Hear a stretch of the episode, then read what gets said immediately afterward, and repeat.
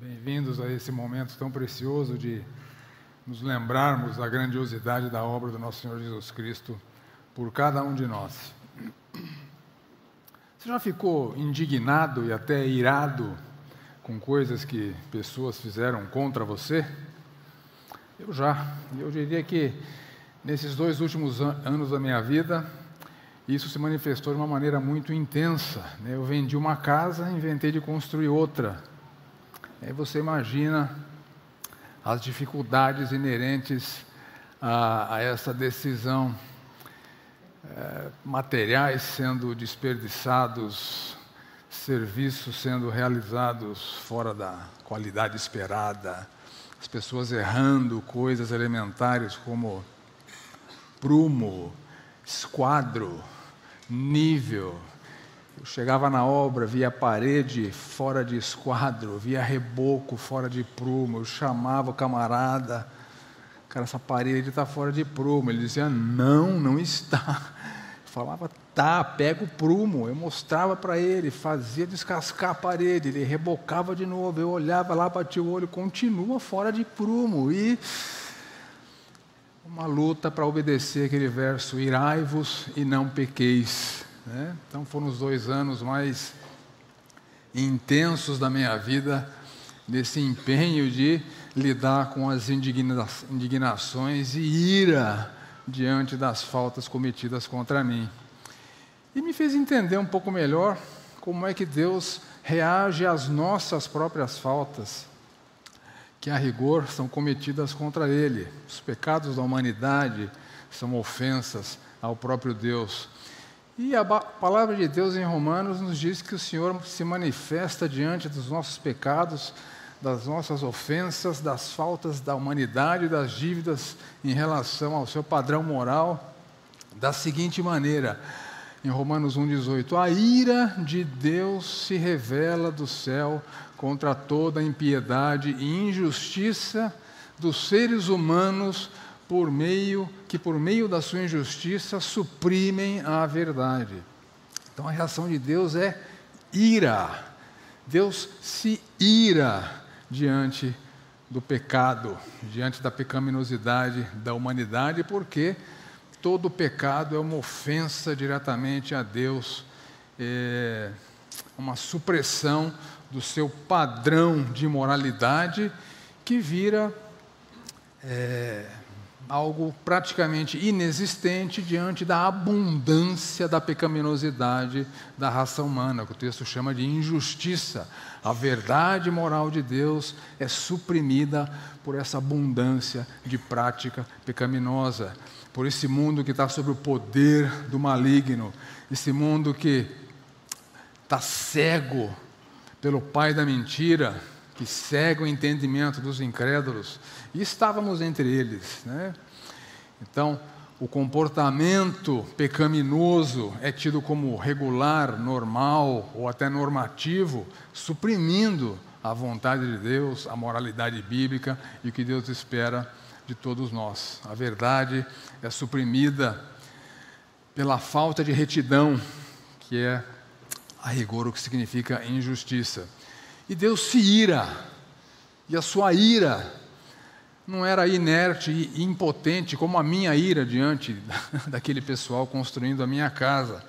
A ira de Deus é punitiva. A ira de Deus é punitiva.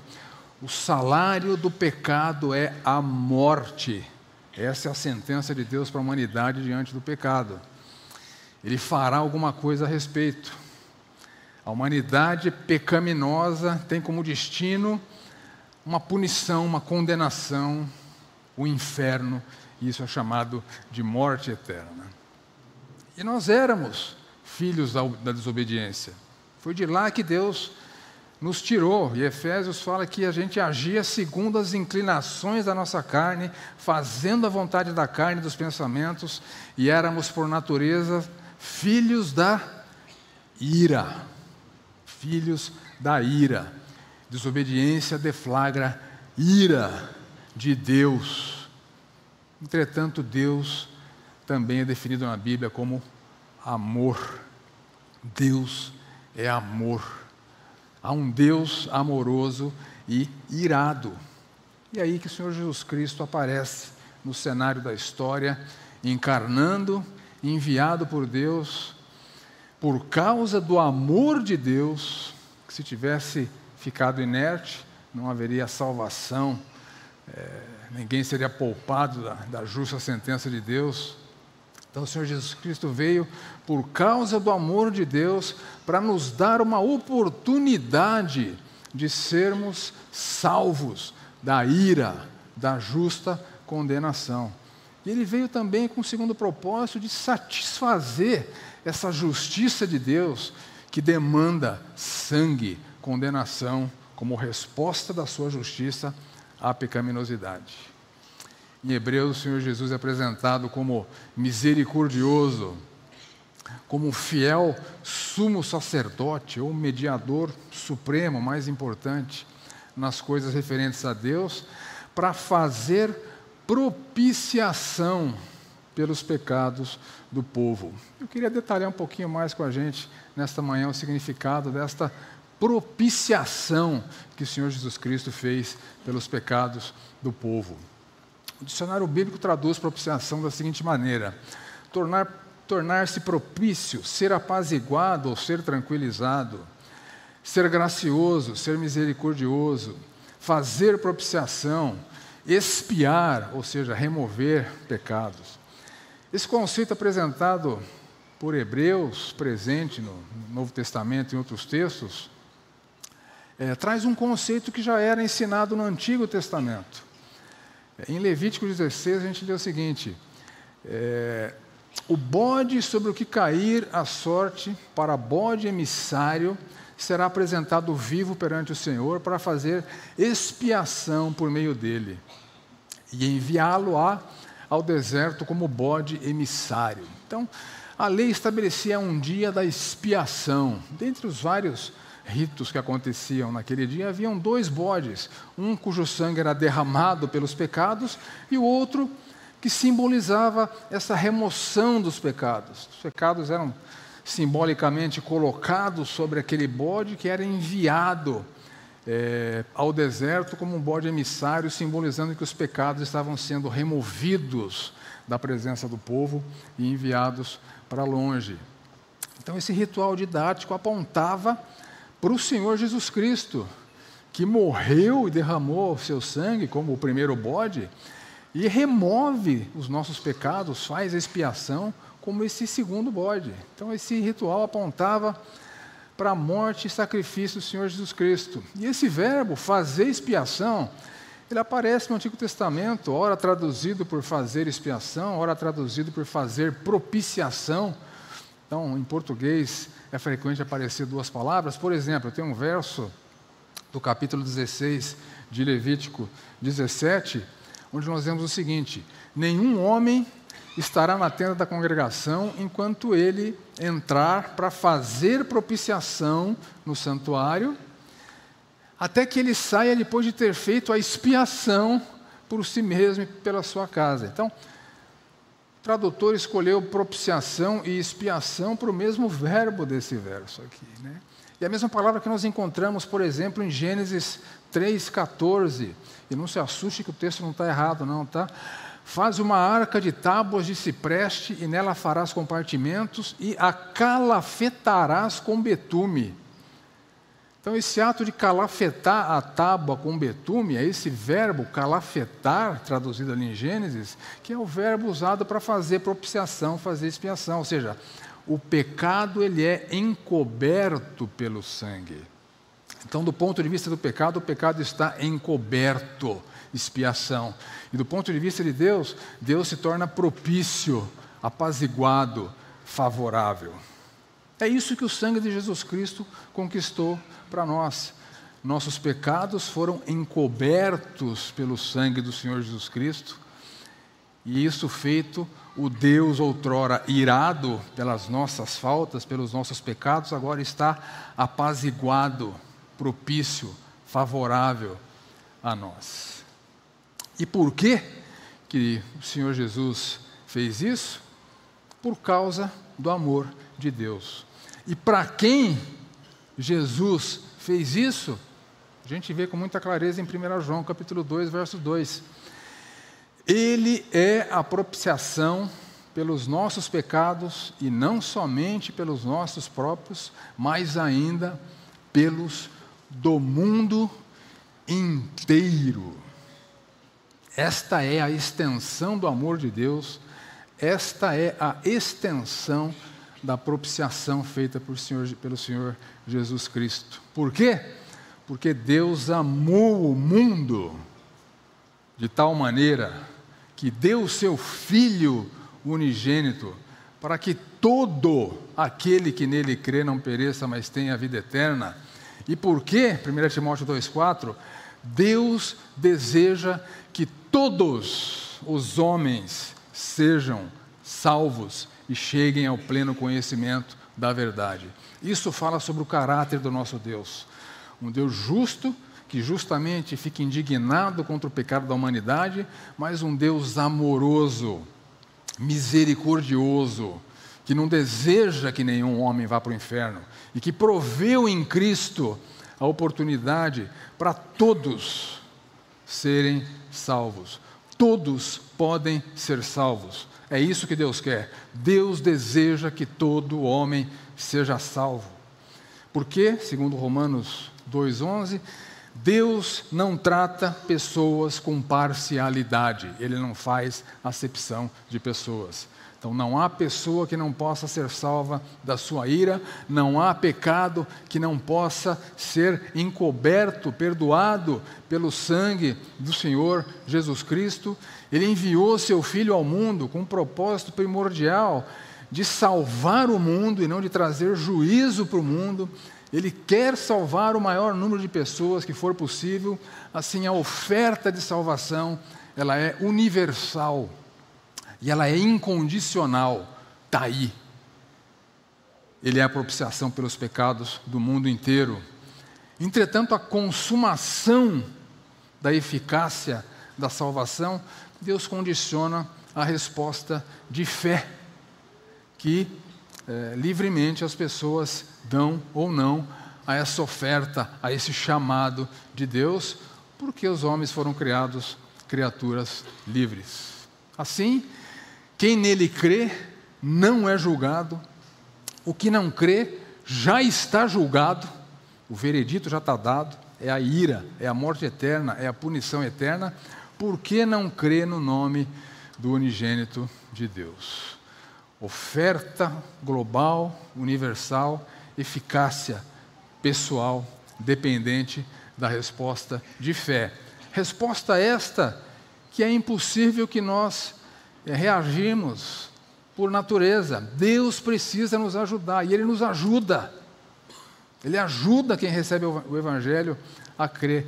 Deus viabiliza todo aquele que ouve o Evangelho que responda favoravelmente a, ao chamado de Deus, à oferta de Cristo, porque ninguém pode ir a Cristo se o Pai não lhe conceder. E ele faz isso através do seu Espírito, que ele envia para convencer o mundo do pecado, da justiça e do juízo. Então, a superação da incredulidade é viabilizada também pelo poder de Deus. Olha que Deus nós temos. Ele nos ama, ama o mundo, a ponto de mandar seu filho para morrer por nossos pecados, para que todo aquele que nele crê seja salvo. Nós não conseguimos crer por nós mesmos, Deus nos ajuda a crer. Esse é o caráter do nosso Deus. E Deus chama a humanidade. Em Apocalipse, o Senhor Jesus fala: o Espírito e a noiva dizem: Vem. Aquele que ouve diz: Vem. Aquele que tem sede, venha. E quem quiser, receba de graça a água da vida. A rejeição ao Evangelho não é o que Deus deseja mas é o que acontece, é uma possibilidade inerente à liberdade humana. O Senhor Jesus tratou disso em várias ocasiões nos evangelhos. Vocês não querem vir a mim para terem vida. Muitos dos seus discípulos o abandonaram. Ele pergunta para os doze: Vocês querem ir embora também? Aos, aos algozes de Estevão, ele diz: Vocês resistem ao Espírito Santo. Então, é uma possibilidade que acontece, embora contrarie esse desejo de Deus de salvar a humanidade. Então, resumindo o que temos refletido até aqui, Deus é justo, irado contra o pecador, mas ao mesmo tempo ele é amor. O sangue de Jesus foi derramado como propiciação por toda a humanidade. A oferta de salvação é universal, global, incondicional. Todos são chamados à salvação. Jesus diz: Vem, quem quiser recebe de graça a água da vida. Entretanto, a eficácia de salvação está condicionada à resposta de fé. E essa fé também é viabilizada pelo amor, pelo poder de Deus, pelo convencimento do Espírito. E é isso que nos traz aqui hoje, participar dessa ceia, desse momento. É um privilégio exclusivo de quem se rendeu ao chamado e ao poder de Deus de te fazer crer no Senhor Jesus Cristo como seu único e suficiente Salvador. Esse sangue que expia o pecado, esse sangue que torna Deus apaziguado, propício, favorável, porque a sua ira está apaziguada pelo sangue de Cristo. E na noite que o Senhor foi traído, ele pegou um pão, você pode fazer isso agora, você Todos pegaram os elementos da ceia ali na entrada. Se você não pegou, pode correr lá rapidinho, que a gente vai obedecer essa ordem do Senhor Jesus Cristo de utilizar esses elementos para nos lembrarmos da Sua obra por cada um de nós. Então, na noite que foi traído, ele pegou um pão, tendo dado graças, o partiu e disse: Isto é o meu corpo que é dado por vocês. Façam isso em memória de mim. Lembrem-se disso. Eu encarnei e dei meu corpo para ser punido no seu lugar, para satisfazer a justiça e aplacar a ira de Deus. Voluntariamente ele deu. Ninguém tirou a sua vida. Ele deu seu corpo por nós. Comamos o pão e nos lembrando, nos lembrando disso.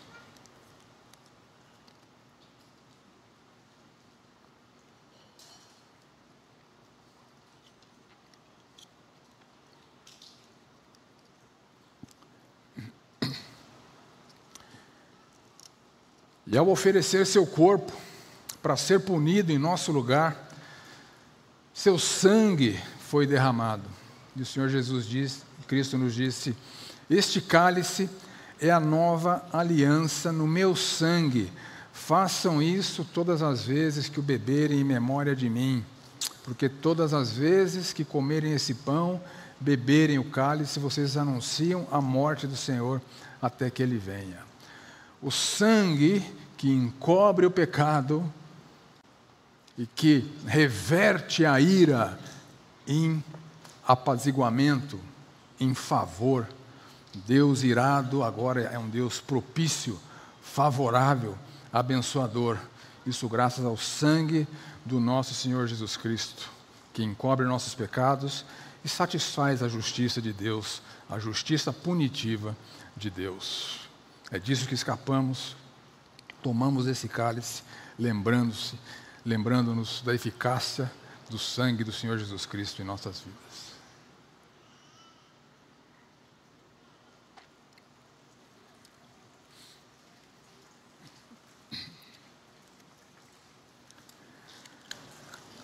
Senhor amado, querido Pai, nesta manhã nós reconhecemos o teu amor que enviou seu Filho, que nos chamou a crermos nele como nosso único e suficiente Salvador, que viabilizou a nossa fé pelo poder convencedor do Teu Santo Espírito que agiu em cada um de nós que cremos. E hoje nos lembramos com gratidão, com imensa gratidão, a obra do nosso Senhor Jesus Cristo, que a si mesmo se deu em nosso lugar para receber a ira, a ira punitiva que vem do Senhor, e cujo sangue espiou nossos pecados, encobriu nossos pecados, aplacou a sua ira, de maneira que nós possamos, que nós os que cremos, não só desfrutar do teu perdão, mas de uma relação contigo como nosso Pai, nosso Pai amado, nosso Pai querido, nosso Pai que zela e cuida de cada um de nós. E assim nós agradecemos no nome precioso do nosso Senhor Jesus Cristo. Amém.